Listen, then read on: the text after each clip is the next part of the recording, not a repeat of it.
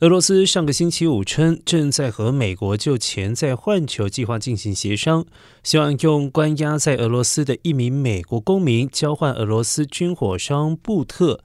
这增加了用布特交换美国女子职业篮球联赛明星格林娜的可能性。俄罗斯副外长里亚布科夫表示。俄罗斯和美国正在通过特殊渠道就换球问题展开沟通，不过就目前为止，双方还没有达成共识。但不可否认，布特是正在讨论的人选之一，期待着一个正向的结果。